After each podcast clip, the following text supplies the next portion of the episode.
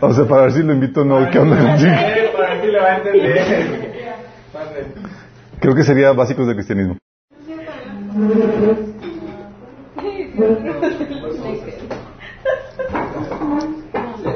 ¿Ya? ¿Estamos listos? ¿Estamos en vivo? ¿Ya? Ok, vamos a comenzar con una oración, chicos. Amado Padre Celestial, te damos gracias, Señor, por la bendita oportunidad que nos da, Señor, de estar aquí contigo en tu presencia, Señor. Padre, te pedimos que abras nuestro entendimiento, Señor, y también que hables detrás de mí, Señor, con claridad, con el poder de tu Espíritu Santo, Señor. Bendice a las personas que nos están sintonizando, Señor, y que lo que podamos poner, aprender aquí, Señor, lo podamos aplicar a nuestras vidas, Señor, y bendecir a más personas. Te lo pedimos en el nombre de Jesús. Amén. Ok, hoy vamos a ver ya la última sesión de lo de autoridad. Son, han sido 13 sesiones, esta es la última.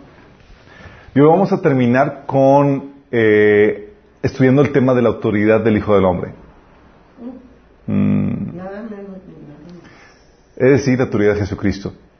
Y vamos a ver cómo se aplica todo lo que hemos estado viendo a lo largo de todas estas sesiones, cómo se aplica en la vida de Jesús.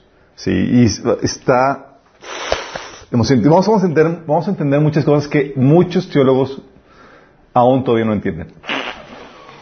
Así de fuerte. Qué fuerte, ¿verdad? ok, la autoridad de Jesús. Quiero que, vayamos a aplicar y entender estas cuestiones. Sí. Vamos a entender que cuando hablamos de Jesús, Él es antes de la creación. Sí. Antes de que Él fuera, eh, antes de que Él, eh, de hecho, él, por Él fue creado todas las cosas. Dice Juan 1 del 1 al 3, en el principio era el verbo y el verbo era con Dios y el verbo era Dios. Este era en el principio con Dios todas las cosas por Él fueron hechas y sin Él nada de lo que ha sido hecho fue hecho.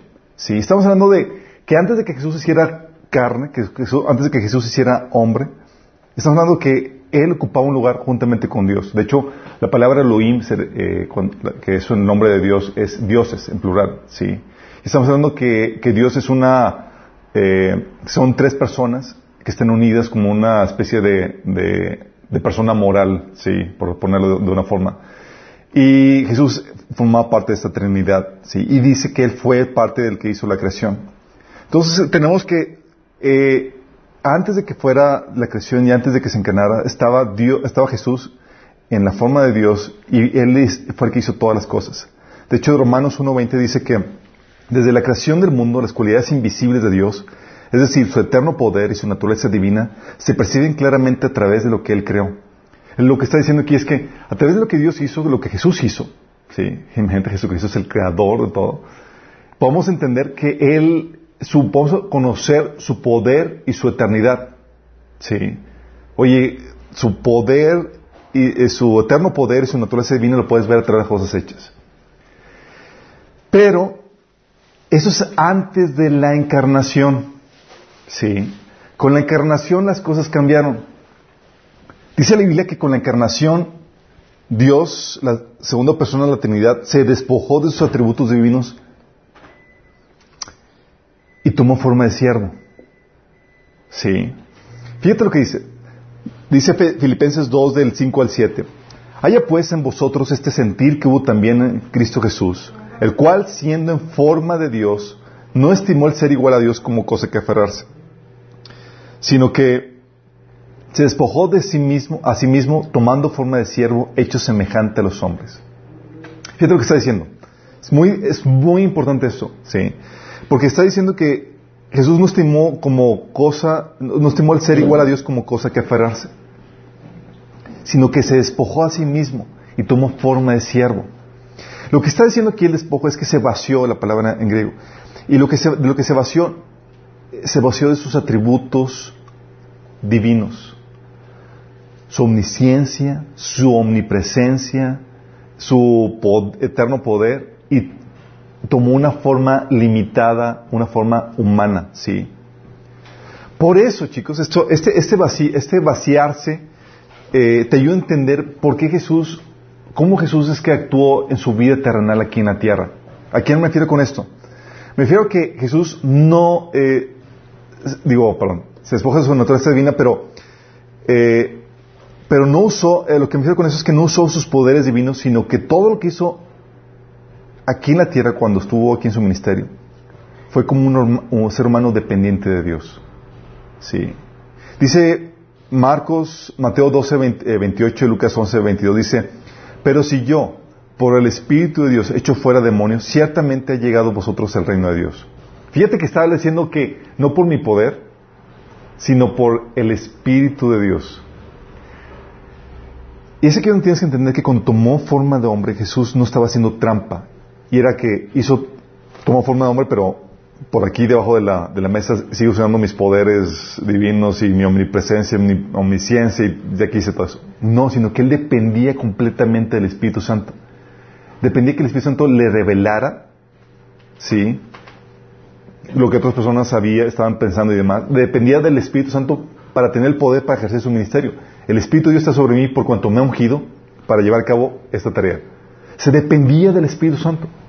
Lo que vino Jesús a hacer es que vino a vivir en la forma en que Adán y Eva hubieran vivido antes de la caída. ¿Sí me explico? Entonces él estaba viviendo en la, eh, con la encarnación en una situación limitada de ser humano y él no usó sus poderes divinos, sino que todo lo que hizo lo hizo conforme, lo hizo eh, como humano dependiente completamente de Dios. Pero es aquí donde tienes que entender esto. Aunque se despojó de sus atributos divinos, no se despojó de su naturaleza divina. Es decir, seguía siendo Dios. ¿Vamos entendiendo? Sí. Ok, entonces cuando se despoja, se despoja de sus atributos divinos. Poder, omnisciencia y toda la cosa. Y toma forma humana. Pero el espíritu que está dentro de él, en esa forma humana, sigue siendo Dios mismo. ¿Vamos? Y dice, por eso dice Isaías 9, 6, porque un niño nos es nacido, hijo nos es dado, el principado sobre sus hombros, y se llamará su nombre admirable, consejero, Dios fuerte, Padre eterno, príncipe de paz. Está hablando de este pequeñito que nació y que es Dios fuerte. ¿Eh? Por eso, aunque era hombre, aceptaba adoración. Sí, porque tenía todavía su naturaleza divina. Dice en Hebreos 1.6, otra vez cuando introduce el primogénito en el mundo, dice, adórenle todos los ángeles de Dios. O sea, cuando nace, Dios el Padre da la orden, ángeles, adórenle. Sí, imagínate. Porque ese pequeñito, aunque era 100% humano, tenía naturaleza divina. Sí. Mateo 12, 2, 11 dice que los reyes magos al entrar a la casa vieron al niño con su madre María y postrándose lo adoraron. ¿Estás, ¿Estás, consciente de eso? O sea, los reyes magos rindieron adoración a Jesús y y abrieron sus tesoros y le ofrecieron presentes de oro, incienso y mirra. Juan 9, 35 al, al 39 dice Jesús, Oyó Jesús que le habían expulsado y hallándole le dijo al ciego que le había, que habían expulsado de la de, del concilio de los líderes religiosos. Dice, ¿crees tú en el Hijo de Dios? Respondió él y dijo, ¿quién es Señor para que crea en él? Le dijo Jesús, pues le has visto y el que habla contigo, él es. Y le dijo, creo Señor. Y le adoró. Hablando del ciego que fue, que fue sanado, que fue restaurado, adorando a Jesús. Sí. Por eso también Mateo 14:73 dice, habla de los discípulos que cuando vieron cómo cayó la tormenta, dice, los que estaban en, el, en, la barca vieron y la adoraron diciendo, verdaderamente eres el Hijo de Dios. ¿Sí? Y lo ves, ves tras vez que esa rendición, esa adoración que le rindieron a Jesús, y Jesús la recibía y la aceptaba, porque era legítimo para él recibir eso, porque él sigue siendo de naturaleza divina. Y también por eso es legítimo que Dios lo ex, le diera un nombre, sobre todo un nombre, y ordenara que todos se postren delante de él. Dice Filipenses 2 de 9 al 11. Por eso Dios lo exaltó hasta lo sumo y le otorgó el nombre que está sobre todo nombre, para que en el nombre de Jesús se doble toda rodilla en el cielo y en la tierra y debajo de la tierra. Y toda lengua confiese que Jesucristo es el Señor, para gloria de Dios Padre. ¿Sí te das cuenta de, esto? De hecho, tú puedes ver en, la, en, la, en Apocalipsis la alabanza que se rinde a Dios y al Cordero, dice, al que está sentado en el trono y al Cordero, esa alabanza, la gloria. ¿Por qué? Porque Jesús eh, sigue siendo Dios, aunque se despojó de, de, su naturaleza, de sus atributos divinos. Pero esta, esta el que, el que no se despojara de su naturaleza divina le daba autoridad para hacer algo que ningún hombre podía hacer. ¿Qué se les ocurre? ¿Qué autoridad le puede generar al tener la, eh, la naturaleza divina? Perdonar pecados. Bingo. Ah. Perdonar pecados. Sí, eso le daba autoridad para hacer lo que ningún hombre podía hacer, que es perdonar pecados. Dice Salmo 49 del 6 a 9. Fíjate lo que dice Salmo. Ellos se fían en sus posesiones y, se, y se, jactan, se jactan de sus grandes riquezas. Sin embargo, no pueden redimirse de la muerte pagándole un rescate a Dios. La redención no se consigue tan fácilmente, pues nadie podrá jamás pagar lo suficiente como para vivir para siempre y nunca ver la tumba. Está hablando el salmista de la, del fracaso del ser humano para poderse redimir de la muerte, para poderse salvar de la muerte. Dice, es imposible, no se puede pagar el rescate. La deuda es demasiado grande, porque contra quien se pegó, pecó es contra Dios.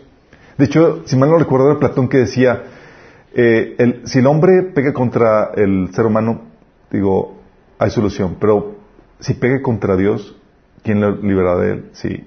Porque él tendía la dimensión de, de, las repercusiones legales que conlleva el pecar contra el ser cuya cuantía no se puede medir. Sí.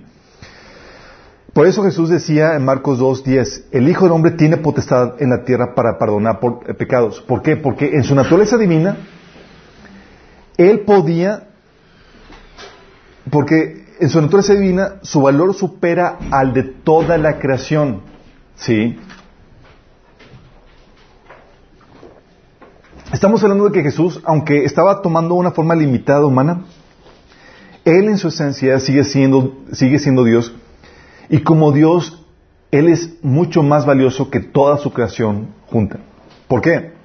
Porque todas las cosas por Él fueron hechas y sin Él nada de lo que ha sido hecho fue hecho. Sí, por eso dice la Biblia que Él pagó el justo por los injustos. Él pagó y la redención, el precio que se pagó fue en exceso. sí, porque no fue, no se, no se, no se sacrificó una creación por otra creación, se sacrificó el creador cuya valía supercede la, la, creación por su creación. ¿Sí? Y entonces él podía pagar porque su valor es mayor que el de la creación y porque él le ofrecería su vida para pagar la deuda eterna que cada ser humano tiene. Si sí, pecamos contra Dios, solamente Dios mismo podría rescatarnos de eso. Dice Juan 1.29, al siguiente día vio Juan a Jesús que venía a él y dijo, he aquí el Cordero de Dios que quita el pecado del mundo. Ese, esa, poder para poder quitar el pecado del mundo solamente se podría tener, lo podría tener la divinidad, lo podría tener Dios. Sí. Porque ¿quién podría, quién podría, quién podría pagar la deuda que toda la humanidad tiene? Solamente un ser cuya valía no se podría cuantificar. 2 Corintios 5:21 dice, al que no conoció pecado, por nosotros lo hizo pecado para que nosotros fuésemos hechos justicia de Dios. 1 Pedro 3:18 dice, porque Cristo murió por los pecados una vez por todas, el justo por los injustos, a fin de llevarlos a ustedes a Dios. Él sufrió la muerte en su cuerpo, pero el Espíritu lo hizo volver a la vida. Fíjate, el justo por los injustos. 1 Pedro 2:24 dice, Él mismo cargó nuestros pecados sobre su cuerpo en la cruz para que nosotros pudiésemos estar muertos al pecado y vivir para el que es recto. Isaías 53, de 5 al 6 también lo reitera, dice, pero Él fue traspasado por nuestras rebeliones, aplastado por nuestros pecados, fue golpeado para que nosotros estuviéramos en paz, fue azotado para que pudiéramos ser sanados. Todos nosotros, nosotros nos hemos extraviado como ovejas, hemos dejado los caminos de Dios para seguir los nuestros, sin embargo, el Señor puso sobre Él los pecados de todos nosotros. Sí. Fíjate lo que, lo que, lo que hace esto. Lo que hace Dios es que puso sobre él los pecados, la condena que merecían de sus pecados, y él pudo pagarlos. ¿Por quién es él? Sí. Entonces, entonces, fíjate bien esto. Aunque él era hombre, en su naturaleza divina le daba un atributo especial. Poder perdonar pecados. Por eso se acuerdan cuando los fariseos y demás eh, escucharon a Jesús que le, decía al, paralítico, levántate, tus pecados son perdonados. Dije, ¿quién puede perdonar pecados sino Dios? Y ellos no estaban mal. Sí, estaban en lo correcto. ¿Quién puede perdonar pecados sino Dios? Y Jesús decía, yo. Sí, él sabía que podía hacer eso. Entonces, la, la naturaleza divina le daba una autoridad especial que ningún ser humano tenía. Sí. Por eso se dice que era 100% hombre y 100% divino. Así es. Entonces ya saben, oye, ¿de dónde saca Jesús la autoridad para perdonar pecados? Ah, porque él tenía en su naturaleza divina la capacidad de pagarlo, porque él iba a absorber la condena de todos nosotros pagándolo en la cruz. Por eso Jesús podía decir, el Hijo del Hombre tiene autoridad para perdonar pecados. ¿Sí? ¿Vamos entendiendo? Entonces su naturaleza divina le daba autoridad para perdonar pecados. Su concepción virginal le dio autoridad sacerdotal. ¿Se acuerdan de la autoridad sacerdotal? ¿Se lo recuerdo? la, autoridad para poder reflejar la imagen de Dios aquí en la tierra, su naturaleza divina, Dios, su naturaleza, sus atributos aquí en la tierra. ¿Sí? Por eso le digo que su la condición eh, de Jesús era como cuando Adán estaba aquí en la tierra antes de la caída. Podía reflejar a la perfección la imagen de Dios. Por eso a Jesús se le llama en 1 Corintios 15, 45 y Romanos 5, del 12 al 21, se le llama el segundo Adán. Sí. Porque es el segundo ser en la misma condición en la que Adán estaba. Sí. Te das cuenta que, fue la, recreación del, ser humano, sin pecado original ni nada, es como si hubiera estado antes de la caída. Entonces, esto es importante porque mientras que todos nosotros, hemos, dice la Biblia que hemos sido concebidos en pecado. Sí se viene eso, ¿verdad? Dice Salmo 51, 5. He aquí, en maldad he sido formado y en pecado me concibió mi madre. Sí. Y ese, ese, concebido en pecado está hablando de nuestra naturaleza caída, es decir, nacimos separados de Dios. A eso es a lo que se refiere. Sí. Y tenemos una naturaleza eh, caída, pecaminosa, que nos lleva, que nos pone una tendencia natural al pecado, sí, a hacer cosas malas. Entonces, mientras que nosotros, los seres humanos, somos concebidos en pecado, Jesús, sin embargo, fue concebido por el Espíritu Santo, sin esa naturaleza pecaminosa. Es decir, el gen por el que viene esa naturaleza corrompida, viene por el papá. ¿Sí bien? ¿Por qué por el papá? Por sí. O sea, no sabía, pero qué bueno que me dice. Pero como todos tenemos papá, todos tienen papá. sí. Por eso se le dijo a eh, la profecía de la primera profecía mesiánica era que de la semilla de la mujer, no del hombre. Sí. La parte del ADN de la mujer no tiene esa, esa parte, pero como para crear un ser humano requiere la parte del, del, hombre, todos eh, tenemos la parte corrompida, sí, porque el ser humano es el que se le dio la responsabilidad de la autoridad sí, sobre la tierra. Entonces la caída, si se encuentra cuando ven Génesis, la, cuando se le abrieron los ojos, no fue sino hasta que Adán comió el fruto. Sí. Por eso dice Lucas 30, del, 30 y 35, dice, no tengas miedo, María. Dios te ha concedido su favor, le dijo el ángel, quedarás encinta y darás a luz un hijo y le pondrás por nombre Jesús. Él será un gran hombre y lo llamarás Hijo del Altísimo. Dios el Señor le dará el trono de su padre David y reinará sobre el pueblo de Jacob para siempre. Su reinado no tendrá fin. Le dice María, ¿cómo podrá ser esto? Le preguntó María al ángel, puesto que soy virgen. El Espíritu Santo vendrá sobre ti y el poder del, Altísimo te cubrirá con su sombra. Así que el santo niño que va a nacer lo llamarán Hijo de Dios. ¿Entendemos esto? Está hablando que Dios, es literalmente el papá, él puso la otra parte del gen, sí, del, eh, que se necesitaba para crear este, el cuerpo de, Jesús. El como, sí, el como la otra sí, Dios que se requieren los dos. Exactamente. Por eso Jesús nació de la semilla de la mujer, mas no del varón. ¿Sí? Dice Génesis 3.15 lo que les digo, pondré enemistad entre tú y la mujer, entre tu simiente y la, de la, y la de ella, y su simiente te aplastará la cabeza, pero tú le morderás el talón. Hablando de que Jesús tendría, sería humano porque tendría la, simiente de, un ser humano, que es la, de la mujer. Si Dios complementaría la otra parte. Por eso, porque él no tenía, y por esa situación, él no tenía la naturaleza corrompida, la natu- naturaleza pecaminosa. Por eso pudo reflejar la gloria de Dios a la perfección. O sea, estabas viendo a Jesús y tú veías a Jesús y tú veías a Dios mismo en su naturaleza, en cómo era, en su, en su pensar, en su actuar. ¿Sí? Él decía que me ha visto a mí. a mí. Por eso Jesús decía, el que me ha visto a mí ha visto al Padre. Por eso, ¿sí? Dice 1 Juan 1, 14 y 18 dice, y el verbo se hizo hombre y habitó entre nosotros y hemos contemplado su gloria, la gloria que corresponde al Hijo unigénito del, del Padre, lleno de gracia y de verdad. Dice, a Dios nadie lo ha visto nunca. El unigénito, el Hijo unigénito, que es Dios y que vive en unión íntima con el Padre, nos lo ha dado a conocer. Fue en Jesús que pudimos ver la naturaleza de Dios Padre entre nosotros. Sí, pero fue por esto mismo, porque como el ser humano había sido creado la imagen y semejanza de Dios, pero por, por el pecado ya no reflejamos esa imagen de Dios. Pero Jesús, al no tener esa naturaleza pecaminosa por su nacimiento virginal, él podía reflejar esa autoridad sacerdotal, es decir, tenía la autoridad para representar a la perfección la imagen de Dios aquí en la tierra. ¿Vamos? Por eso pudo vivir sin pecado, chicos. Dice la Biblia, Jesús hablando en Juan 8, 46, ¿quién de ustedes me puede probar que soy culpable de pecado? Si digo la verdad, ¿por qué no me creen? Jesús hablando, hablando de que sabía que no tenía pecado. Sí.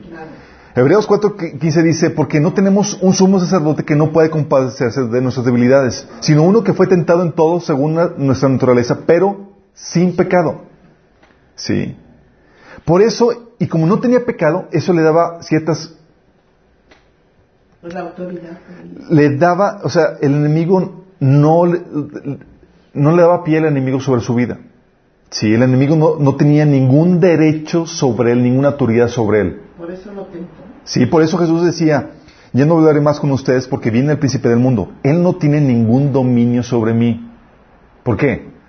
Porque estamos hablando de que Jesús estaba fungiendo como, él tenía la autoridad sacerdotal, no tenía ningún pecado. Y si no tienes ningún pecado en tu vida, no tiene el enemigo ninguna base legal en tu vida. Y esta es la base, y esta, esta santidad, esta vida sin pecado, era la base legal para la autoridad que Jesús tenía sobre Satanás. ¿Sabían eso? ¿Cómo? Su santidad, sí. El hecho que no tenía pecado es lo que la base legal que le permitía ejercer autoridad sobre el enemigo. Sí. Su, su humanidad y su santidad es lo que le daba eso, porque él como humano tenía autoridad sobre la tierra. Y su santidad le daba, no le daba ningún derecho al enemigo sobre su vida. Sí. Por eso Jesús le decía, por eso tenía autoridad para echar fuera demonios y demás. Por eso se acuerdan pasajes como Marcos 1 del 25 y 27 que el demonio empezó a gritarle y todo. Dice, cállate, le respondió Jesús, sal de ese hombre. Entonces el espíritu maligno sacudió al hombre violentamente y salió de él dando, dando un alarido.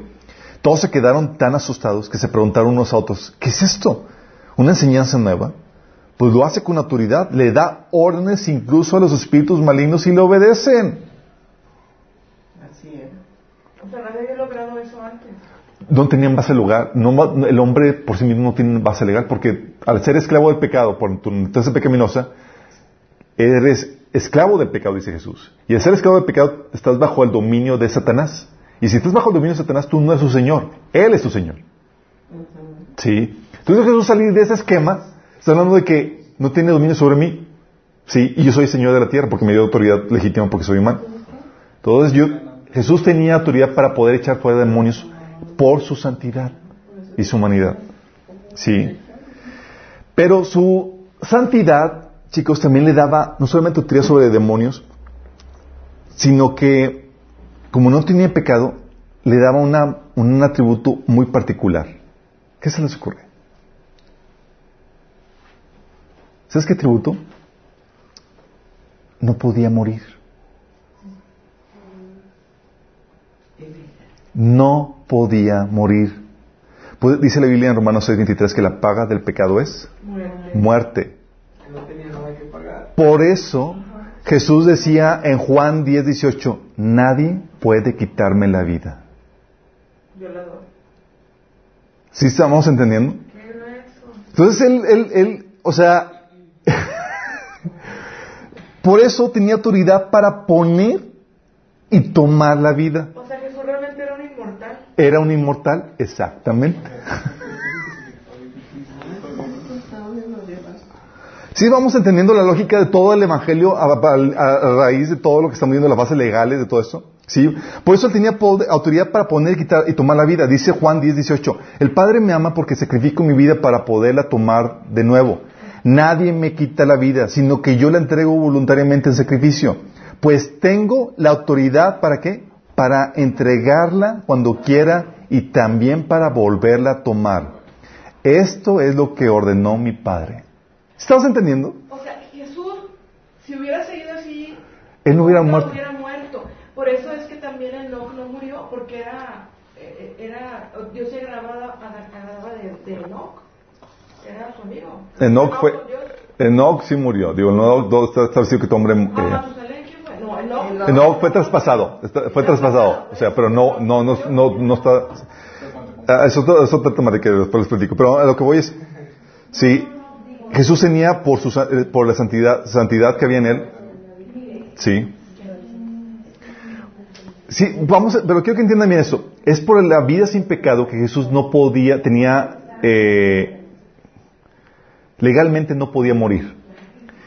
Y como él, lo que hizo Jesús, por eso decía, yo tengo poder para poner mi vida y volverla a tomar. Es porque, por el poder de una vida sin pecado. Sí. Por eso la resurrección, chicos, lo que demuestra, ¿sabes qué demuestra la resurrección? Demuestra que realmente era hijo de Dios. Dice Romanos 1.4, dice, que quedó demostrado que era el Hijo de Dios cuando fue resucitado de los muertos mediante el poder del Espíritu Santo. Fíjate, quedó demostrado que él era Hijo de Dios. ¿Por qué? Porque si no hubiera, no hubiera resucitado, hijo, eh, chicos, hubiera significado que tenía pecado y que murió por su pecado y no por los, no por los nuestros. ¿Estás entendiendo? Oye, ¿no resucitó? ¿Qué pasó? Ah, pues entonces sí se merecía la muerte. Ah, entonces si se merecía la muerte, estamos fritos. Porque significa que pagó por su pecado, no por los nuestros. Sí, por eso decía Pablo en 1 Corintios 15, del 17 al 19, si no resucitó, eh, digo, la Biblia nos dice en, Roma- en 1 Corintios 15, del 7 al 19, que si no resucitó merece estar muerto y nuestra redención no se efectuó. Dice, si Cristo no ha resucitado, entonces la fe de ustedes es inútil. Y todavía son culpables de sus pecados en la torre. En ese caso, todos los que murieron creyendo en Cristo están perdidos. Y si nuestra esperanza en Cristo es solo para esta vida, somos los más dignos de lástima de todo el mundo. ¿Sí se dan cuenta lo importante que es esto? Chuy, por ejemplo, el que pagó por nuestros pecados los pagó a Dios, ¿verdad? A Dios Padre. Así es. ¿Tú sí te das cuenta de lo importante de su nacimiento virginal? ¿Estás hablando de su nacimiento original le da autoridad sobre el enemigo? y le da autoridad para poder tomar, poner su vida y volverla a tomar y resucitar. Sí, por eso en su resurrección queda demostrado que es hijo de Dios, es decir, no tiene pecado. Sí. ¿Vamos bien?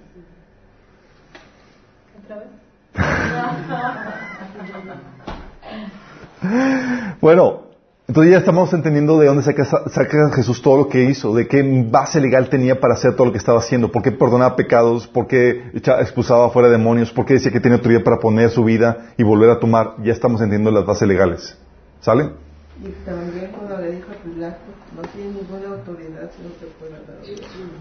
Su humanidad le daba otra autoridad, chicos, que ya hemos visto. La autoridad regia, ¿sí? Regia, la autoridad para ser rey o para gobernar o para ejercer... Señor, de aquí de... No. Su autoridad le daba autoridad regia, autoridad de rey, chicos. Acuérdense que recibimos dos tipos de autoridades cuando, la eh, cuando Dios nos puso sobre la tierra como seres humanos. Una autoridad como, como sacerdotes para representarlo a Él, como su- eh, llevando su imagen, y la de rey para gobernar o ejercer dominio sobre la tierra. Al tener Jesús, eh, para que Jesús tuviera una autoridad legítima para operar aquí en la tierra, chicos, era necesario su encarnación. Así necesario. Y cuando hablo de encarnación, no me refiero a una encarnación en cualquier tipo de cuerpo. sí. Era necesario que el Espíritu de Dios fuera encarnado en un cuerpo con un DNA humano. Importante en estos días aclararlo. sí. Juan 1.14 habla de esta encarnación y el que el verbo fue hecho carne y habitó entre nosotros y vimos gloria de Dios, la gloria como del unigénito del Padre lleno de gracia y de verdad. Pero ¿por qué es importante aclarar que es, debe ser de DNA humano? Porque la Biblia habla de varios tipos de encarnaciones. Habla, por ejemplo, de los espíritus inmundos que poseyeron a cerdos. ¿Se acuerdan de ese episodio?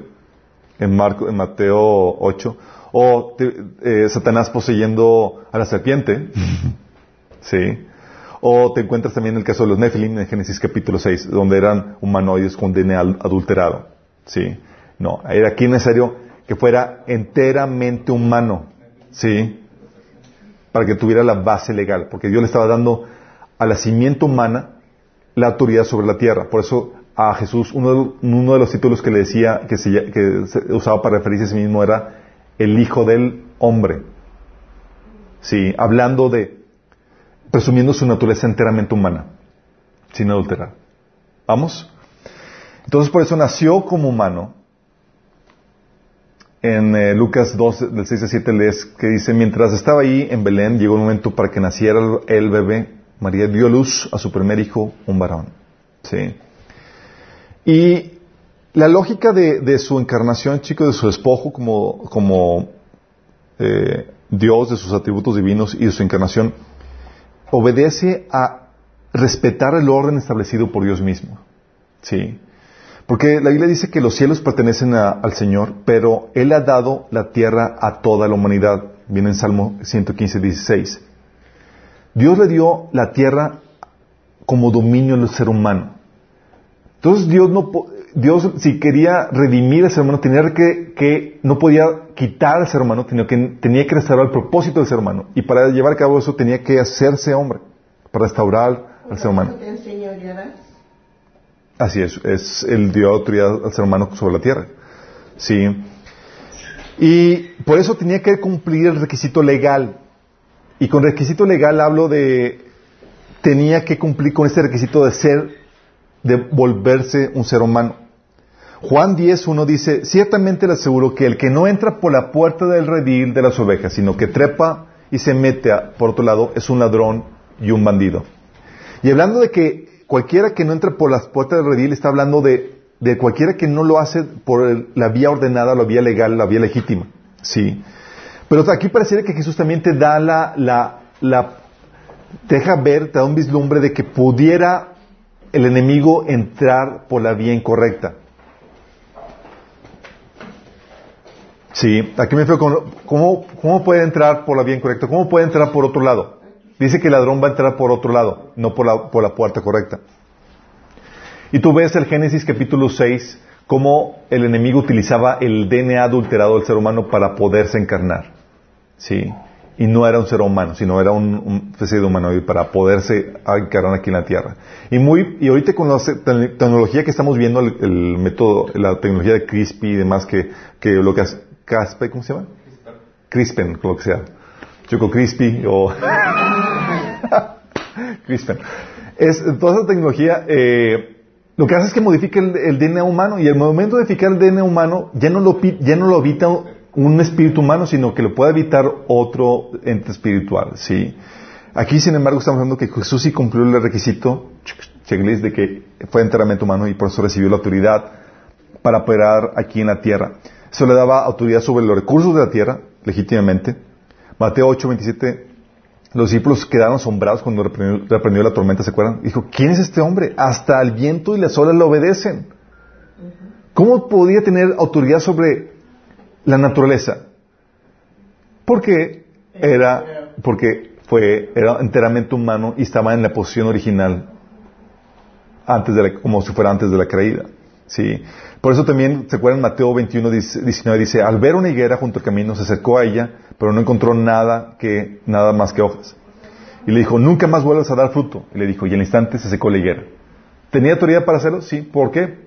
Porque era humano y tenía dominio sobre los recursos de la tierra. ¿Vamos? Dicen, oye, ¿dónde se cosa autoridad? ¿Por qué? Porque es ser humano y estaba en la posición antes de la caída. Por eso también tenía autoridad para servir directamente a su prójimo, operar aquí en la tierra. Dice Mateo 20, 28 que el Hijo del Hombre no vino sino vino para ser servido, no vino para ser servido, sino para servir. ¿Sí? Y por eso también podía tener un cambio aquí, traer un cambio aquí en la tierra. Lucas 12, 49 dice, he venido a traer fuego a la tierra. Y cómo quisiera que estuviera ardiendo. Hablando del cambio que venía a hacer. Sí. Entonces tú entiendes, oye, ¿la humanidad de Jesús vino a dar la autoridad? Sí, vino a dar la autoridad. Sí, el nacimiento original también le dio un tipo de autoridad. Pero ves también en él, no solamente cómo se manifiesta la autoridad sacerdotal, la autoridad regia, ves también cómo desarrolla la autoridad. ¿Por qué? Porque aunque nació para ser rey, nació como un bebé completamente dependiente de su mamá, chicos. Autoridad, cero. Fíjate, comenzó con autoridad, cero. No tenía, no dominaba nada y era totalmente dependiente de su mamá. Sí. Eh, Mateo 2, dice, ¿dónde está el que ha nacido rey de los judíos? Preguntaron, vimos levantarse su estrella y hemos venido a adorarlo. Sí, está hablando de que tuvo un nacimiento de forma de bebé, no fue creado como adulto, chicos. Y fue Jesús creciendo. Y la Biblia enfatiza ese, proceso en Lucas 2.52 cuando dice, Jesús crecía en sabiduría, en estatura y en favor de Dios y de toda la gente. Cómo iba desarrollando su habilidad, su, su autoridad conforme iba creciendo en sabiduría, en habilidad, en inteligencia, en gracia con, con la más gente. Sí, entonces fue desarrollando la autoridad, la habilidad que Dios le había dado. Sí, tenía el potencial y lo fue él desarrollando. Y entonces fue, comenzó con ser autoridad y la fue desarrollando. Y también ves cómo él cumplió lo que tú y yo debemos de cumplir, de, se, vivió sometido a sus padres. A pesar de ser señor de todo, se despojó y tomó y vivió las reglas del ser humano, chicos, dadas al ser humano. Dice en Lucas 2.51 que volvió a Nazaret y estaba sujeto a sus padres. Sí. No fue como que, a ver, chicos, a ver, a María, yo te hice. A ver, ven para acá. No, no, no, no salía eso. Él respetó el orden establecido por él. ¿Sí? ¿Te imaginas? Pues él podía, oye, dice, oye, pues, ¿te estás hablando de tu creador? pero ¿a poco Jesús tenía esa revelación desde que era un niño? Sí. Oye, Chuy, pero por ejemplo... Eh, acuérdate que él fue... Él fue tres años de ministerio. Y antes de ese tiempo él se comportó como cualquiera de nosotros. Eh, acuérdense que Jesús nació en unión con Dios. Él no nació con la tercera caída, que es la desaparición entre tú y Dios. Y el Espíritu Santo de la palabra le enseña muchas, cosas. A los 12 años, cuando se partió, cuando leemos este pasaje, él sabía ya quién era su padre. Sí. Le decía, ¿no sabes que en el negocio de mi papá tengo que estar? Él sabía ya muchas cosas. ¿Quién se lo enseñó? El Espíritu intimaba y le enseñaba y le revelaba muchas cosas. Sí, no era, eh, no era ¿quién le enseñó? Su padre le enseñaba. De hecho, le hablaba cuando eh, hacía sus milagros y me dice, el padre le enseña muchas cosas a su hijo y aún mayores va a enseñarle. sí, ¿cómo? Él tenía esa relación directa con su Padre Celestial. Sí, acuérdense que él no, él no nació en el contexto de caída que nosotros, separados de Dios. Él no tuvieron que evangelizarlo para que conociera a Dios y se entregara a Él y no. Él nació con la conexión con su Padre Celestial. Sí. Entonces vivió sometido a sus padres y a su mayoría de edad se independizó de, ellos. Y tú puedes ver que ya de adulto Jesús no se sometía a sus padres. ¿Sí? ¿Ves? Que, por ejemplo, lo ves que, eh, que, se independizó para seguir la voluntad de Dios y, relegando la voluntad de su madre. Marcos 3 del 20 al 34 dice, eh, que luego entró en una, casa y de nuevo se aglomeró tanta gente que ni siquiera podían comer y él y sus discípulos. Cuando se enteraron sus parientes salieron a acercarse, a hacerse cargo de él porque decían está fuera de sí, se decían está loco. sus familiares, su mamá, sus hermanos decían este está ya, se lo perdimos. En, ese, en eso llegaron la madre y los hermanos de Jesús, se quedaron afuera y enviaron a alguien a llamarlo, pues había mucha gente sentada alrededor de él. Fíjate, ellos querían venir a ponerlo en su lugar y los hermanos trajeron a su mamá para que, sobre la autoridad, ¿no? Y Jesús, me fascina, le dicen, mira, tu madre y tus hermanos están fuera y te buscan, le dijeron. Y Jesús se hizo el desentendido. ¿Quiénes son mi madre y mis hermanos? Si mi hijito me hace eso ahorita que me ¿quién es mi mamá? ¿Quién para que te voy a recordar quién es su papá y tu mamá? Dice, eh, dice, ¿quiénes son mi, mi, madre y mis hermanos? Replicó Jesús. Luego echó una mirada a los que estaban sentados alrededor de él y, y, y añadió, aquí tienen a mi madre y mis hermanos. Cualquiera que hace la voluntad de Dios es mi hermano, mi hermana y mi madre. Pocas palabras mandó su mamá por un tubo. Oye, pero entonces, ¿qué onda? ¿Qué onda de qué? ¿Qué dijo María? ¿Qué pasó? Y todo lo que te enseñé. bueno, acá, ¿te, ¿te acuerdas de esta vara? No, ¿qué pasó? ¿Qué pasó? Simplemente acuérdense que Je- Jesús ya no estaba bajo la autoridad de sus padres. Como mayo- eh, la mayoría de edad vivió bajo la sumisión de sus papás y, y con lo que vimos de que la autoridad de los padres está limitada a un tiempo. Terminando ese tiempo, él, tú puedes vivir tu vida bajo la dirección de Dios aunque discrepe con la voluntad de tus padres. Oye, quiero que vengas para acá. No. Sí. ¿Estás en rebeldía? No. Sería en rebeldía si tuviera su mamá autoridad legítima sobre él. ¿Y la tenía? No. Pues ya no, pues ya era mayor. Sí. ¿Qué sabes eso, Jesús? La vez pasada me dijiste que era no sé qué, pero no sé qué tengo que ver para ver. Tienes que ver eh, la sesión, ¿qué? ¿Siete? ¿Seis? Donde hablamos de la cinco. Ok. Eh, la- es, bíblicamente es a los 18 años, pero puede variar de cultura a cultura. Aquí es a los 18 años. Estados Unidos a los 21. A los Estados Unidos 21. Bíblicamente, pues, Pero ahora- Bíblicamente 20 años. bíblicamente es los 18.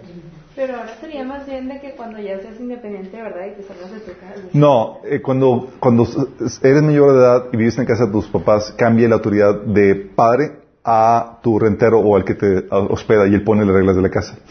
Sí. Pero no te puede decir, eh, no te juntes con quién o no, que no estuviste al carrera, o no, no puede gobernar tu vida ya, ¿sale? Oye, te toca a ti tomar tus propias decisiones. ¿Pero qué sesión hay que ver? Autoridad libre. Autoridad 5. Ok, gracias. Sí. Entonces, a su mayor, o sea, tú ves a Jesús obedeciendo todos los principios que hemos visto de autoridad. Menor de edad, sometido. Mayor de edad, no podríamos llevar- llamarlo, llamarlo rebelde porque no estaba en rebeldía, simplemente libre de la autoridad de sus papás. Sí. Ah, pero nunca deshonró a sus padres.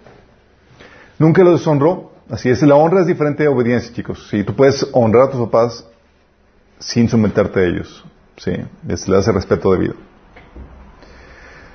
Pero, y ahora como adulto independiente, él supo someterse a la ley de Dios. Y quiero que entiendas esto, la ley de Dios supo someterse a, digo, perdón, supo- pudo someterse a la, pudo discernir la voluntad de Dios para su vida y para su generación y someterse a su autoridad. Porque cuando te sales o cuando te independizas de tus papás, de la autoridad de tus papás, tú no te quedas sin autoridad, ¿se acuerdan que habíamos visto?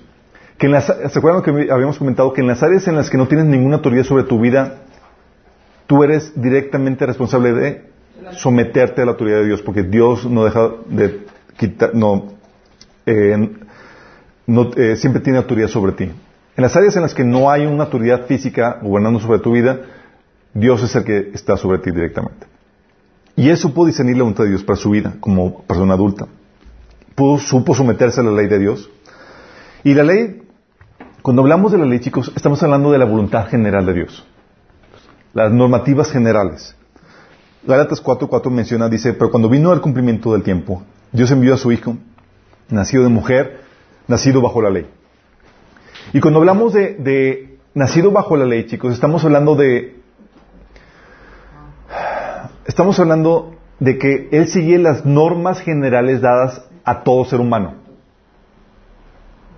No codicies, honra a tu padre y tu madre, no robes, no hagas esto, no hagas lo otro. ¿Sí? Lo- la ley general. Porque la, la ley es un- son normas que Dios puso tanto para ti como para todo ser humano. Son las mismas. ¿Sí? Pero no solamente supo someterse a la ley, supo someterse a los profetas. Y cuando hablamos de someterse a los profetas, Dice, por ejemplo, Mateo 5, 17, no penséis que he venido a abrogar la ley o a los profetas. No he venido a pro- a abrogar, sino para cumplir. La ley es un cumplimiento general. Los profetas está hablando de cumplir la voluntad particular de Dios para tu vida. Es decir, tu llamado. La ley de Dios individual para ti. ¿Sí? ¿A qué me refiero con esto? Si Jesús hubiera sido, hubiera obedecido toda la ley, oye, honró a sus padres y a su madre, no robó, no codició, obedeció la ley y toda la cosa, pero no hubiera cumplido el llamado particular de Dios para su vida, que era dar su vida, eh, llevar a cabo su ministerio de libertar a los cautivos, predicar buenas nuevas y terminar dando su vida por los perdidos, en redención por nosotros, aunque hubiera obedecido toda la ley, si no hubiera cumplido su llamado individual, hubiera pecado. ¿Estaban conscientes de eso? No estaban conscientes de eso. Ok. ¿Por qué? Porque no, solam- no basta el que tú obedezcas los mandamientos. Cuando la Biblia, si han escuchado el término de que, oye, ya cumpliste tu llamado, ya conociste el llamado de Dios para tu vida, hay un llamado individual de Dios para tu vida, que es la voluntad de Dios para ti, que es diferente para ti y para mí. Y desobedecerla implica eso, desobedecerla o no ignorarla o no cumplirla implica desobediencia. Te lo voy a poner de esta forma. ¿Te imaginas lo que hubiera pasado si Jesús, oye, obediencia perfecta a la ley, pero dijo, ¿sabes qué, Señor? No me agrada tu propuesta de llamado que me estás diciendo. Mejor voy a abrir una franquicia de carpintería, De muebles de- de muebles de madera, y lo voy a extender al... y voy a ser rico millonario. Todo bajo los, or- los principios de Dios, el orden de Dios y toda la cosa. ¿Hubiera pecado? ¿Por qué? Era la voluntad de Dios. Porque no era la voluntad de Dios. Por eso Jesús decía, tan consciente estaba Jesús de la voluntad particular de Dios para su vida, que es eh, a lo que se refiere con los profetas. La ley es voluntad general para todo ser humano. Los profetas es el llamado particular de Dios para ti. ¿Sale? Y Jesús, ¿se acuerdan cuando Pa- Pedro quería defender a Jesús para que no fuera entregado y le cortó la oreja a uno de los soldados? Y Pedro, y Jesús le dice a Pedro, Pedro, mete la espada. Si ¿Crees que no puedo acudir a mi Padre y al instante podría a mi disposición más de 12 batallones de ángeles? Pero entonces, ¿cómo se cumpliría las escrituras que dicen que así tiene que suceder? O sea, él sabía someterse a la voluntad particular de Dios para tu vida, para su vida. Sí. Y eso es importante porque tú, aunque no tengas, aunque tú digas, oye, yo ves mandam- los mandamientos de Dios, que eso es discernir la voluntad de Dios para tu vida y, obedecer los mandamientos y demás, tú también tienes que discernir la particular. Señor, ¿qué quieres de mí? ¿Cuál es mi llamado? Porque Dios te va a pedir cuentas, de acuerdo a las buenas obras que preparó en tu mano, para ti. Las cuales son una ley particular, son una voluntad particular para ti. Y el Señor te va a pedir cuentas por eso. ¿sí? Entonces Él supo discernir y someterse a la voluntad de Dios en ese sentido. Pudo someter, someterse eh, a la voz de Dios, es decir, a la dirección del Espíritu Santo en el día a día. Si, oye, Señor, quiero vivir hoy tu voluntad, si han, han orado en la mañana, ¿o no? Pues estaría bueno que oraran, sí. Y él sabía lo que tenía que hacer. Por ejemplo, cuando fue a bautizarse, ¿se acuerdan? Dice Mateo 4 del 13 al 19 al 15, dice, luego Jesús fue a Galilea, al río Jordán, para que Juan lo bautizara. Pero Juan intentó convencerlo de que no lo hiciera. Yo soy el que necesito que tú me bautices, dijo Juan. Entonces, ¿por qué vienes tú a mí? Pero Jesús le dijo, así debe hacerse porque tenemos que cumplir en todo lo que Dios, con todo lo que Dios exige. Entonces Juan aceptó. Él sabía qué es lo que Dios estaba exigiendo para esa voluntad, para esa generación. De hecho, dice en Lucas 7:30, los fariseos y expertos de la ley religiosa no aceptaron el plan de Dios para ellos porque rechazaron el bautismo de Juan. Él supo discernir, es que Dios está ordenando a esta generación que se, que, se someta al bautismo de Juan. Él supo hacerlo y él supo someterse a eso. ¿Sí? Entonces, él supo discernir la voluntad de Dios para su generación, y no solamente para su generación, para su vida individual. Por ejemplo, dice que en Mateo 4 del 1 al 2, luego el Espíritu Santo, el Espíritu llevó a Jesús al desierto para que el diablo lo sometiera a la tentación. ¿Te imaginas si hubiera dicho, no, Señor, ah, tú vas para allá, yo voy para acá? Sí, yo voy a quedar los tacos. Se lo hubiera acusado de rebelión. Porque no solamente es cumplir los, mandamientos de Dios, es ser guiado por el Señor en el día a día. Él tenía por voluntad de Dios, era la instrucción del Padre, la instrucción del Espíritu, que fuera al desierto y comenzara un ayuno de 40 días. Para él era pecado comete- convertir los panes de las piedras en panes. Porque la instrucción de Dios era que fuera al desierto y ayunara 40 días. ¿No estaba en la ley? No, no estaba en la ley. Pero él era guiado Por el eh, Espíritu. por el Espíritu Santo en cada cosa que hacía. ¿Sí me explico? Es la ley del Espíritu. Así es. Porque dice Romanos 8:14, porque todos los que son guiados por el Espíritu de Dios, estos son hijos de Dios. Y Pablo te dice que no resistáis al Espíritu Santo, con el cual fuiste sellados. Sí. Entonces hay cosas que el Señor te dice, ay, es que el Señor me siento, me, me está poniendo a ir a- y hacer esto por mi hermano, pero... Y te trata de hacer coco pero no viene en la Biblia. Siento, mi chavo. Si el Espíritu te está poniendo es, ya tuvo tu deber moral hacerlo. ¿Sí? Porque el que sabe hacerlo, bueno, no lo hace, es pecado. Entonces, si te das cuenta, por eso, eh, aún sabía los tiempos y, cosas que tenía que hacer, ya no se dejaba intimidar porque él era guiado por el Espíritu Santo. Por ejemplo, decía, llegaban con él en Juan 7 del 3 al 8, le decían, deberías salir de aquí de Judá porque, para que tus discípulos vean las obras que realizas, porque nadie que quiere dar darse a conocer actúa en secreto. Ya que haces estas cosas, deja que el mundo te conozca. Lo cierto es que ni siquiera sus hermanos creían en él. Por eso Jesús les dijo, para ustedes cualquier tiempo es bueno, pero mi tiempo, el tiempo mío aún no ha llegado. Fíjate, sabía respetar los tiempos y era guiado por el Señor en cada paso y cada cosa que hacía. Si el mundo no tiene motivos para aborrecerlos, a mí, sin embargo, me aborrecen porque yo testifico que sus obras son malas. Se van ustedes a la fiesta. Yo no voy todavía a esta fiesta porque mi tiempo aún no ha llegado. Sabía someterse, saber que sí, que no. Entonces tú tienes que, así como Jesús, aunque no tengas autoridad sobre ti, tú te sabes sometido a la voluntad de Dios para tu vida y debes de buscar la voluntad de Dios para cada aspecto de tu vida. Oye, Señor, ¿es esta tu voluntad? Voy a tomar, voy a estudiar tal carrera, voy a comenzar tal relación, voy a tomar este empleo. Tú estás buscando continuamente que el Señor te guíe. Sí. Porque reconocemos la autoridad de Dios sobre nuestra vida. Y aunque hay una autoridad general, debemos aprender a discernir la voluntad de Dios en todas las áreas y someternos a ella. Y no solamente fue, supo discernir Jesús y someterse a la voluntad de Dios, sino que fue puesto a prueba. Fue puesto a prueba, ¿se acuerdan lo que habíamos visto con la mayordomía? Para ver si era digno de recibir mayor autoridad. Sí, digno de ser utilizado. Mateo 4.1. Luego el Espíritu llevó a Jesús al desierto para que el diablo lo sometiera a tentación. ¿Quién lo llevó? El Espíritu. ¿Para qué?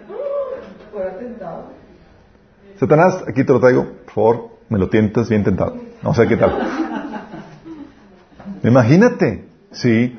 ¿Y qué crees? Eran las pruebas. Es lo que vimos, chicos. O sea, para que Dios te pueda dar más, tienes que ser probado apto en las cosas menores y tienes que ser probado, sí, tentado. Y él venció la tentación. Entre las tentaciones, él venció la tentación de usar su poder sin autoridad. ¿Se acuerdan que es una tentación? Con la autoridad viene poder. Y tú tienes la tentación de usar ese poder para hacer cosas que no te es permitido. Como, como Adán. ¿Tenía poder para comer fruto? Sí. ¿Era permitido? No. Tienes poder para hacer muchas cosas, chicos, con la autoridad que Dios te ha dado. Pero la autoridad es solamente hacer lo que Dios te permite hacer, o sea, su voluntad. Te sales de su voluntad y estás fuera de autoridad. Y en este caso tú ves a Jesús, que le dice a Satanás, si eres hijo de, de Dios, ordena estos, a estas piedras que se convirtieran en pan. ¿Tenía el poder? Sí. ¿Tenía autoridad? No, porque Dios le ha ordenado que hiciera ese ayuno. Sí. ¿Vamos? Y venció la, también, rechazó la autoridad, ah, ah, rechazó, venció la, la- tentación de, aceptar una autoridad que no fuera legítimamente, otorgada por Dios. ¿Sí? Cuando el, diablo lo, tentó. Ah, sí. De nuevo lo tentó el diablo, llevándolo a una montaña muy alta y le mostró todos los reinos del mundo y su esplendor. Todo esto te daré si te postras y me adoras. Vete, Satanás, le dijo Jesús, porque escrito está, adora al Señor tu Dios y sírvele solamente a Él.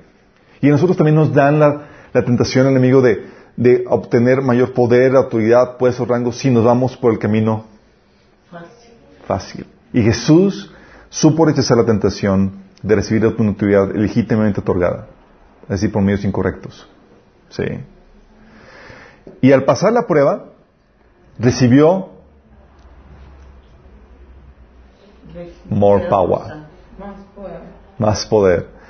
Y cuando Jesús terminó, de- cuando el diablo terminó de tentar a Jesús, lo dejó hasta la siguiente oportunidad. Entonces Jesús regresó a Galilea lleno del poder del Espíritu Santo. Órale, chicos. Sí. Y Señor, quiero poder, dame poder, ya en orado, ya en clamado y toda la cosa. Es ahí cuando comienza su ministerio, pero antes tuvo que pasar por el proceso de calidad, ¿sí? Control de calidad, chicos, pues sí, oye, vamos a sacar al mercado y hay fallas en el equipo, pues qué onda, ¿sí? Pero lo mismo pasa con nosotros, chicos. Dice, Señor, úsame, úsame. Ya, hijito, nomás me fallas en el control de calidad. Nomás no está listo. Sí. Vamos entendiendo. Entonces recibió más poder y ya que recibió la autoridad y el poder, él supo reconocer los tiempos de su, de su autoridad, chicos. ¿Para qué nació Jesús? Para vivirnos. Dice la Biblia que nació para ser rey. Nació para ser rey.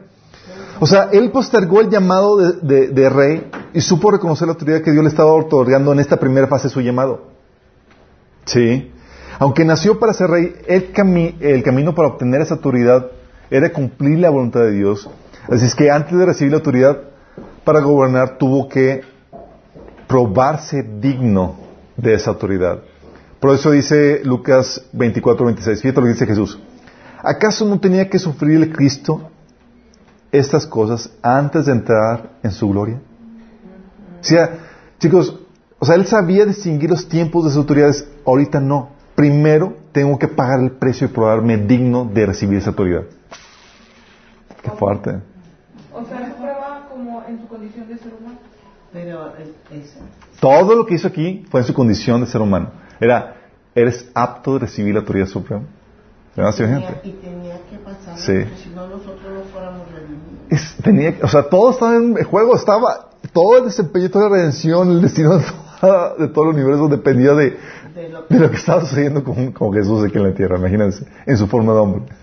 Pero Estaba no- mucho juego. Pero, pero ahora no. ¿Qué, qué quiso decir con eso? Ahorita dijo, pero ahora en, estos tiempos no. A lo que refiero es que en este- Jesús todavía no, no, eh, cuando nació en, su vida, en su ministerio, en la primera venida, no ocupó la posición de rey ni ejerció el oficio de rey. No gobernó. No fue sino que hasta después que, eh, la segunda venida, que va a ocupar esa posición. Entonces él supo, supo reconocer los tiempos de sus autoridades. Ahorita no, chicos. Sí, es llamado así de rey, pero primero Oye, Chuy, ¿y la entrada en Jerusalén?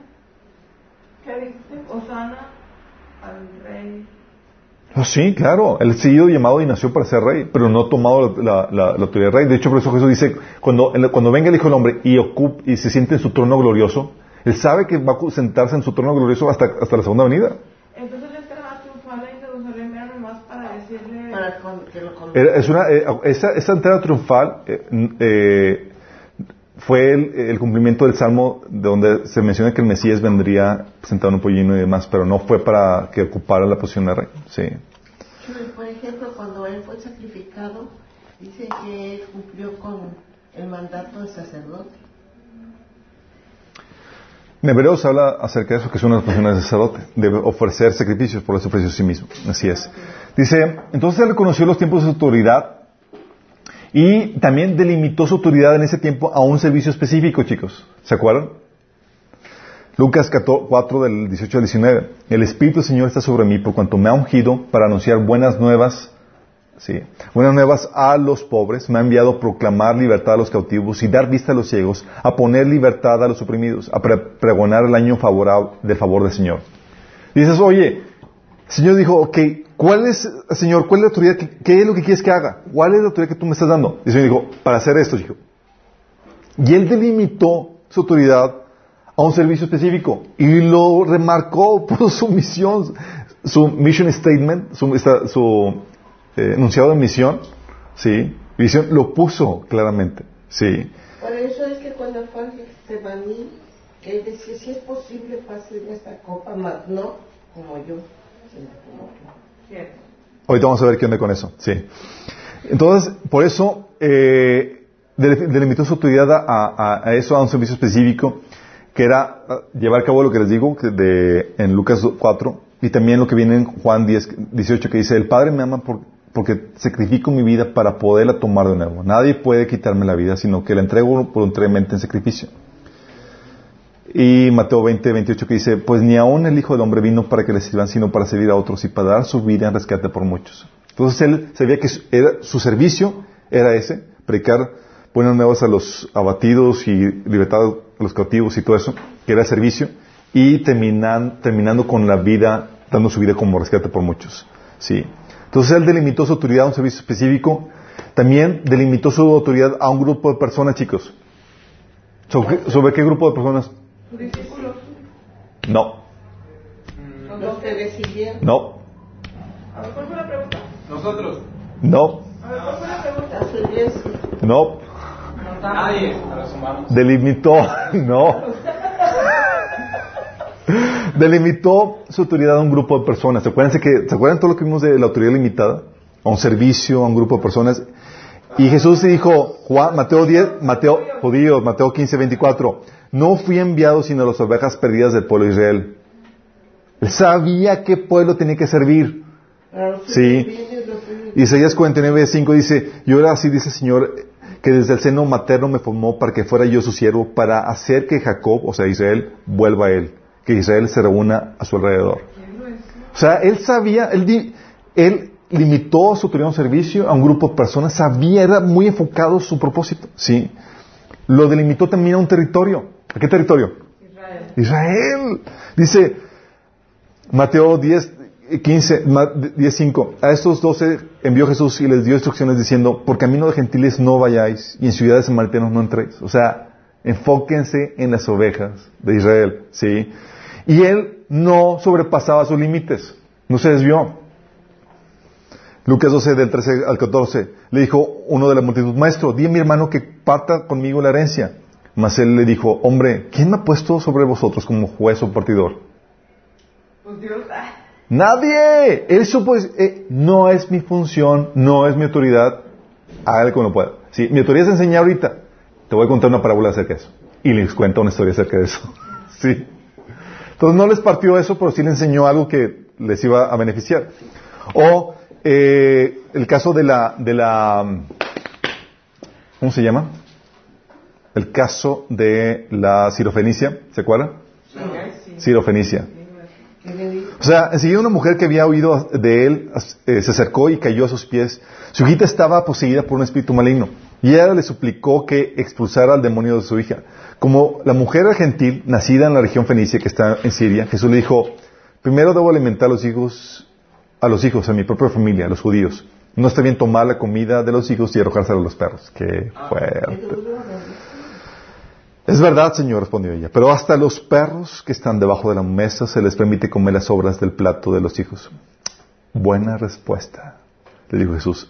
Ahora vete a tu casa porque el demonio ha salido de tu hija. Cuando ella llegó a su casa entró a su hija tranquila, acostada en la cama y el demonio ya se había ido. O sea que mandó la mentalmente. Sí, mandó la orden. Eh, quiero que entiendas esto. Jesús efectivamente no había sido enviado sino las ovejas de Israel. Y él no se, se, se, se desviaba. Y aquí lo que Jesús está diciendo es, no puedo hacer mi enfoque en otros, otros servicios más que lo que Dios me puso. Pero aquí la, Dios inspiró hasta Sirofenicia para que diera una respuesta de, de que podía ser flexible sin perder el enfoque. Sí. Y lo, y lo hizo. Ok, cierto. Hay migajas, no es el enfoque, si el plato principal sigue siendo para los hijos. ¿Sale? Y lo mismo pasa con nosotros, chicos. Tú dices, oye, Señor, estoy haciendo cosas buenas. No, hijito. No se trata que ayudes a los sirofenicios, se trata que hagas lo- mi voluntad. ¿Quién- ¿A qué grupo de personas, a qué servicio tienes que hacer? ¿Sí me explico? Por eso dice la palabra de Dios que primero somos de casa. No, primero tienes que identificar a quiénes has sido llamado a servir. Sí, por eso, no, por ejemplo, no puedes servir a los de afuera a costa de tu familia. Dios va a pedir cuentas primero por tu familia. ¿Sale? Y todo eso lo vimos, es un repaso de todo lo que hemos estado viendo por cómo se aplica en Jesús, chicos. ¿Va? Bien esto. Por eso tampoco, Jesús tampoco dejó- se dejó menoscabar su autoridad. ¿Querían quitar la autoridad? ¿Querían eh, amedrantarlo? Sí. Dice Mateo 11 del 27 al 28. Mientras Jesús caminaba por la zona del templo, los principales sacerdotes, los maestros de la ley religiosa y los ancianos se acercaron. ¿Con qué autoridad haces todas estas cosas? Le reclamaron. ¿Y quién te dio derecho a hacerlas? Oye, querían intimidarlo, querían dame cuentas, ¿qué onda contigo? Sí, Jesús se les puso en su lugar muy bien puesto. Lucas 13 del 31 al 32 dice, en ese momento se acercaron los fariseos y le dijeron, sal de aquí y vete a otro lugar porque Herodes quiere matarte. Él le contestó, vayan y díganle a zorro, mira, hoy y mañana seguiré expulsando demonios y sanando a la gente, y el tercer día terminaré lo que debo hacer. Es decir, se me delegó esa chamba y no me voy de aquí que termine, chico. Sí. Y no me voy a amedrentar ni me van a intimidar con que te van a hacer y me quieren matar. Nada, nada. Tengo que cumplir mi misión. Dice, tengo que seguir adelante hoy y mañana y pasado mañana porque puede ser, no, porque no puede ser que muera un profeta fuera de Jerusalén. Sabía cómo iba a terminar su, su, su vida. Y él sabía a lo que tenía derecho y a lo que no podía hacer. Sabía las reglas del juego, chicos. Por eso Jesús no se lo llevaban al baile. Sí. Por ejemplo, tú ves cosas que dices, ¿cómo, ¿por qué hizo Jesús esto? ¿Cómo? O sea, cosas que ni tú ni yo hubiéramos atrevido a hacer. Mateo 11, del 27 al 28, te- tenemos un ejemplo. Dice, cuando llegaron de nuevo a Jerusalén, Jesús entró en el templo y comenzó a echar a los que compraban y vendían animales por los sacrificios. Volcó las mesas de los cambistas y las sillas de los que vendían palomas y les prohibió a todos que usaran el templo como un mercado. Dices, "Oh, sí. Se les dijo, las escrituras declaran, mi templo será llamado casa de oración para todas las naciones, pero ustedes lo han convertido en una cueva de ladrones. Entonces imagínate, llega Jesús, y todo, y Jesús decía, tengo autoridad para hacerlo. ¿Qué onda? Sí. De hecho, Mateo 17, del 24 al 27 dice, cuando Jesús y sus discípulos llegaron a Capernaum, los que cobraban impuestos del templo se acercaron a Pedro y le preguntaron, ¿su maestro no paga el impuesto del templo? Sí lo paga, respondió Pedro. Al entrar Pedro a la casa, se adelantó Jesús a la preguntarle, ¿tú qué opinas, Simón? Los reyes de la tierra, ¿a quién cobran tributos e impuestos? ¿A los suyos o a los demás? A los demás, contestó Pedro. Entonces los suyos están exentos, le dijo Jesús. Pero para no escandalizar a esta gente, vete al lago y echa al anzuelo. Saca el primer pez que pique y abre la boca y encontrarás una moneda. Tómala y dásela a, a ellos por impuesto, por mi impuesto y el tuyo. Él sabía que por ser el hijo de Dios y el templo es de Dios, por ser hijo de, de papi, él podría exentar impuestos. ¿Sí? Y sabía su derecho y dice, "No, o sea, nada más para evitarnos ahí problemáticas, vamos a darles, sí, cabo tenemos recursos para darles. Eh, o incluso para sanar, chicos, sí. Lucas 13 del 10 al 17. Un sábado Jesús estaba enseñando en una de las sinagogas y estaba ahí una mujer que por causa de un demonio llevaba 18 años enferma. Andaba encorvada y de ningún modo podía enderezarse. Cuando Jesús la vio, la llamó y le dijo, mujer, quedas libre de tu enfermedad. Al mismo tiempo puso la mano sobre ella y al instante la mujer se enderezó y empezó a alabar a Dios. Indignado por, porque Jesús había sanado en sábado, el jefe de la sinagoga intervino diciéndole a la gente, hay seis días en que se puede trabajar, así que vengan en esos días para ser sanados y no el sábado. Jesús, hipócritas, le contestó al Señor. ¿Acaso no se desata, no desata cada uno de ustedes su buey, su burro en el sábado y lo saca al establo para llevarlo a tomar agua? Sin embargo, esta mujer que es hija de Abraham, a quien Satanás tenía atada durante 18 largos años, ¿no se le debía quitar esta cadena en el sábado? Cuando razonó así, quedaron humillados todos sus adversarios, pero la gente estaba encantada por tantas bellas que hacía. Por eso no lo podían aplacar, chicos. Sabían las reglas de juego y él lo querían, es que sana el sábado. Y Jesús, ¿y? Y lo voy a seguir haciendo. Así que, ¿qué? ¿Qué? Oye, y la personalidad. Y luego, la, luego le, le ponía una prueba. ¿Qué prueba nos das? Destruyen ese templo. Y a tres días, órale. Y él se sometía, chicos, a la voluntad de Dios, aunque no fuera placentera. ¿Sí saben que a veces no, no es placentera la voluntad de Dios? ¿Sí les ha tocado? Uno más a mí. Él vivió la copa de sufrimiento que le había dado el Padre.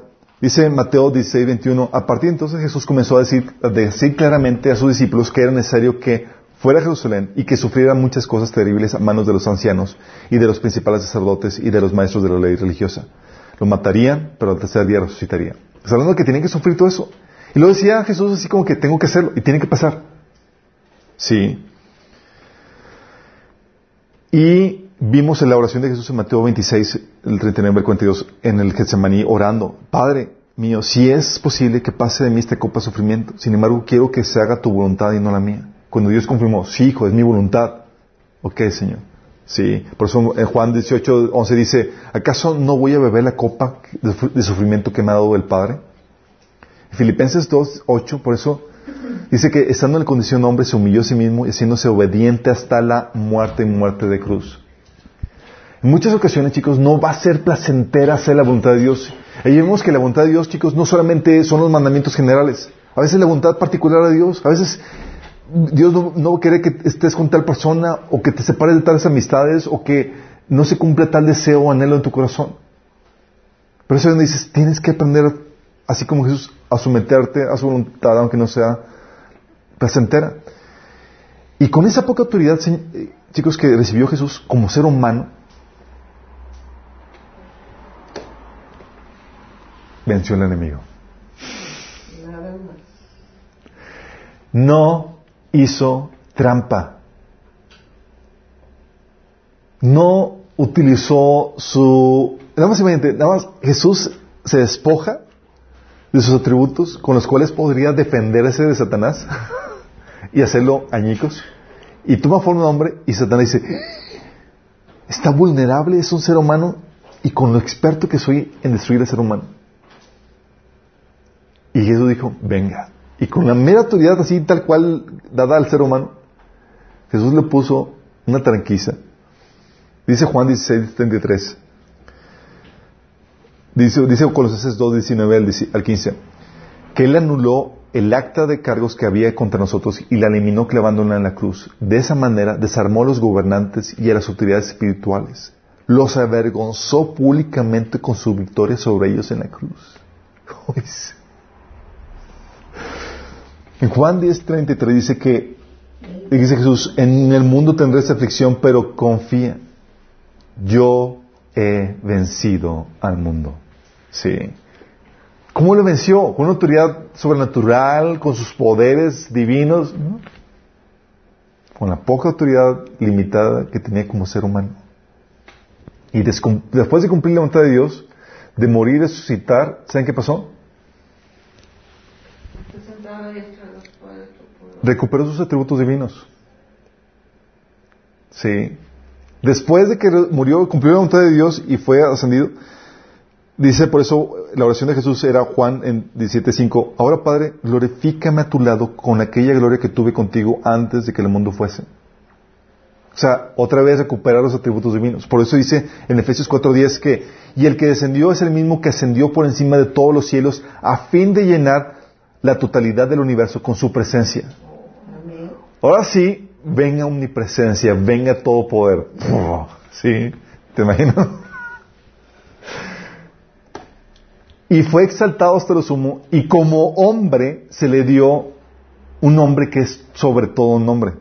Sí, dice eh, Filipenses 2, de 9 al 11. Por cual Dios también lo exaltó hasta lo sumo y le dio un nombre que es sobre todo un nombre para que en el nombre de Jesús el doble toda rodilla de la que está en el cielo y en la tierra y debajo de la tierra y toda lengua confiese que Jesucristo es el Señor para la gloria de Dios Padre. que abajo de la tierra de grasa? Abajo de la tierra de grasa, así es, está el Hades, están los, los muertos. Sí. ¿Y qué creen chicos? Al darle al Señor un nombre que es sobre todo un nombre, pasó un cambio al diseño original de Dios. La autoridad del ser humano sobrepasa ahora a la de Adán que Dios le dio originalmente. Y abarca ahora al cielo. Dice, Jesús se acercó en Mateo 28 dice, Jesús se acercó y dijo a sus discípulos, se me ha dado toda autoridad en el cielo y en la tierra. Antes, al ser humano se había dado solamente autoridad en dónde? En la tierra. Y ahora, era, chicos, ahora también en el cielo. Ahora soy Señor no solamente de la tierra. Eso, eso tiene que ver con que lo que dice Mateo de que mm, podemos decir que si desatamos. No, a lo que dice Jesús es que todo lo que tenemos en, el- en- en- en la tierra será en el cielo. Está hablando de que todo lo que hagas tiene un impa- impacto espiritual, sí, en el mundo espiritual, sí. Eh, no estaba hablando de, de, de, de- Declaraciones. de declaraciones, no. Eh, pero aquí está hablando que ahora sí Jesús se le dio autoridad, pero, no- pero una autoridad que abarca todo el universo. Por eso dice en, en 1 Corintios 15, del 26 al 27, y el enemigo, el último enemigo que será destruido es la muerte, pues Dios ha sometido todo a su dominio. Y te está diciendo todo. Al decir que todo queda, se ha quedado, todo ha quedado a su dominio, es claro que no se incluye a Dios mismo, quien todo es sometido a Cristo. Está diciendo, chicos, Dios sometió todo a su dominio y con eso lo único que se excluye es Dios mismo. Es decir, todo está bajo el dominio de Cristo. Y eso está bien fuerte, chicos, porque ¿sabes qué implicación tiene para nosotros? Digo, aparte que tenemos un Señor que la mueve. ¿No saben qué implicación tiene para nosotros? Ah, no, No. Pues eso. Eso. ¿Sabes la autoridad que- Que esa autoridad nos incluye a nosotros. O sea, nos llevó de encuentro así como que, ay, pues se le chispoteó tantita autoridad universal. Bueno, todo eso podemos tenerlo si le seguimos. ¿Sí? ¿Por qué? ¿Por qué, chicos? Déjame entenderte esto. Cristo dice, te enseña la Biblia que es la cabeza de un cuerpo. Así es. O sea, no solamente es una persona, no solamente es un individuo, es un cuerpo de personas. Dice en 1 Corintios 12, el 2 al 13, el cuerpo humano tiene muchas partes, pero las muchas partes forman un cuerpo entero. Lo mismo sucede con el cuerpo de Cristo. Entre, entre nosotros hay algunos que son judíos, otros que son gentiles, algunos esclavos y otros que son libres, pero todos fuimos bautizados en un solo cuerpo por un mismo espíritu y todos participamos del mismo espíritu. Está hablando de que somos cuerpo de Cristo, son multitud de personas. Por eso dice en Efesios 2, 2, del 6 al 7 que y en, en unión con Cristo Jesús, Dios nos resucitó y nos hizo sentar con Él en las regiones celestiales. Dices, oye, estamos sentados con Cristo. ¿Por qué refiere con eso? Que somos un equipo y nuestro equipo está sentado a la diestra de Dios. ¿Se me explico? Si para mostrar en los tiempos venideros la incomparable riqueza de su gracia que por su bondad derramó sobre nosotros en Cristo Jesús. Apocalipsis 3:21 dice, por eso Jesús, que al que venciere, le daré que se siente conmigo en mi trono, así como yo he vencido y me he sentado con mi Padre en su trono. Apocalipsis eh, 24 dice que entonces vi tronos en plural, donde se sentaron los que recibieron autoridad para juzgar. O sea, no solamente Jesús estaba juzgando, estaba hablando de multitudes de personas con tronos que recibieron autoridad para juzgar. Apocalipsis 2 del 26 al 28, por eso dice Jesús, dice, a todos los que salgan vencedores y me obedezcan hasta el final, les daré autoridad sobre todas las naciones. Esa, es- esa, esa, esa, esa cita, chicos, de pídeme y te daré por herencia las naciones y te daré autoridad so- sobre ellas y le regirás con vara de hierro, es una profecía que era para el Mesías. Y Jesús te revela que es para todos los que formamos parte de la iglesia. Sí. Um, dice, eh, dice, tendrán la misma autoridad que yo recibí de mi Padre y también les daré la estrella de la mañana. Dice 1 Corintios 6 del 2 al 3. ¿Acaso no saben que los creyentes juzgarán al mundo? Y si ustedes no han de juzgar al mundo, ¿cómo van a ser capaces de juzgar los casos insignificantes? ¿No saben que aún a los ángeles los juzgaremos? ¿Cuánto más los asuntos de esta vida? Fíjate lo que está diciendo. Está diciendo que vamos a juzgar ¿qué? a ángeles. Sí. 1 Corintios 6 del 2 al 3 habla que fuimos. ¿Nosotros vamos? A juzgar ángeles. No. ¿Estás conscientes de eso? Eso es ¿Para qué, para qué los juzgaríamos? para darles un material libro. Sí, pero. Bueno, está bien. Sí, yo no. Sí. De hecho, la primera rebelión fue contra, contra eh, de Satanás. Sí estamos hablando de la posición que nos está dando, pero todo esto está condicionado a solamente si sufrimos juntamente con Cristo. Sí. Segundo Timoteo 2, 12 dice, si sufrimos también reinaremos con Él, si le negamos, Él también nos, nega- nos negará. Y con eso, chicos, tienes que entender que toda esa autoridad y todo lo que Dios te ofrece te está hablando solamente si estás dispuesto a sufrir con Él haciendo la voluntad de Dios. Sí. Y el rango de autoridad que tú vas a tener va a depender de qué tan fiel fuiste en esa etapa, haciendo la voluntad de Dios. Jesús decía, es necesario que tome la copa de mi Padre, que mi Padre me ha dado de beber. Y a veces no es agradable. Y a veces la voluntad de Dios no, no va a ser agradable. A veces el- la fe va a implicar persecución. El servicio va a implicar desgaste. Eh, a veces la voluntad de Dios particular eh, eh, va a implicar sufrimiento y demás. Pero si estás dispuesto a hacer la voluntad de Dios, a perseverar en ella, Dios te va a dar esta misma autoridad que le dio a su Hijo. Por eso, con esto aprendemos, chicos, ya para terminar, es, ¿han escuchado los negocios que te dicen, si vienes aquí, inviertes tantito, te voy a- vas a ganar 200 mil pesos mensuales y la gente se desvive con ese negocio? y- bueno, Jesús está diciendo, con esa autoridad, con esa autoridad que te he dado, si la inviertes en buscar hacer mi voluntad,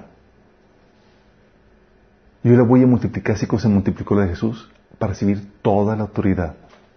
Y cuando Jesús venga, nos va a dar la autoridad de acuerdo a nuestro desempeño, a lo que hicimos ahorita. A unos les dio cinco, autoridad sobre cinco ciudades, a otros sobre dos ciudades. Pero va a depender de tu desempeño aquí, de lo que hiciste. Por eso Pablo decía a los cristianos, no anden como necios, sino sean entendidos en cuál es la voluntad de Dios.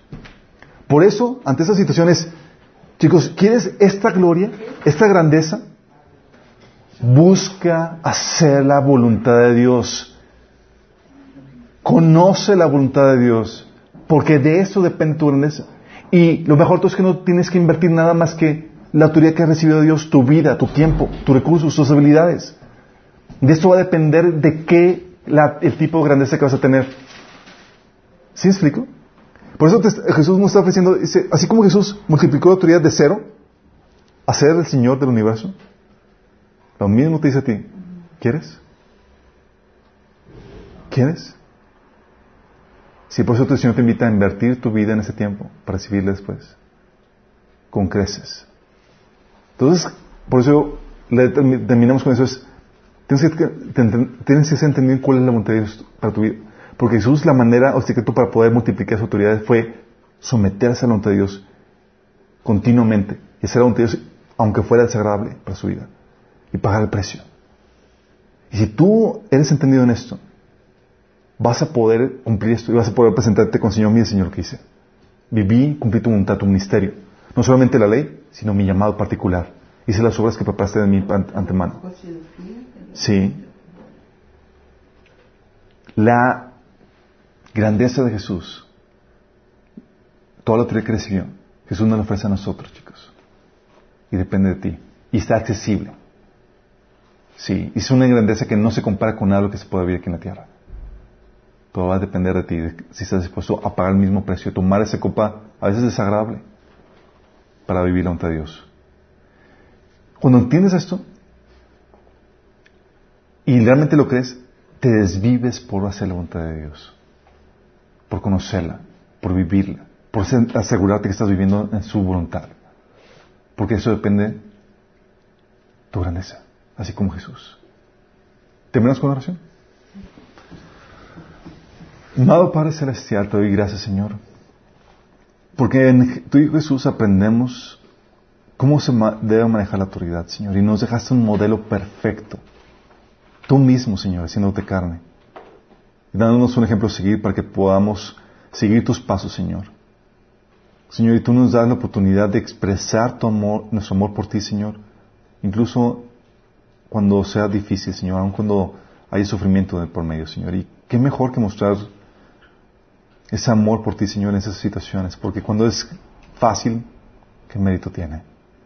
Que podamos ser fieles, Señor, amándote y sirviéndote hasta el final, Señor, para que podamos escuchar esas palabras que salgan de tu boca diciendo, buen siervo fiel. Sobre lo poco fuiste fiel, sobre mucho te pondré. Queremos tu aprobación, queremos tu grandeza, Señor. buscamos gloria, honra, inmortalidad que vienen de ti, Señor. Que podamos persistir hasta el final hasta lograrlo, Señor. Te lo pedimos en nombre de Jesús. Amén. Amén, Padre.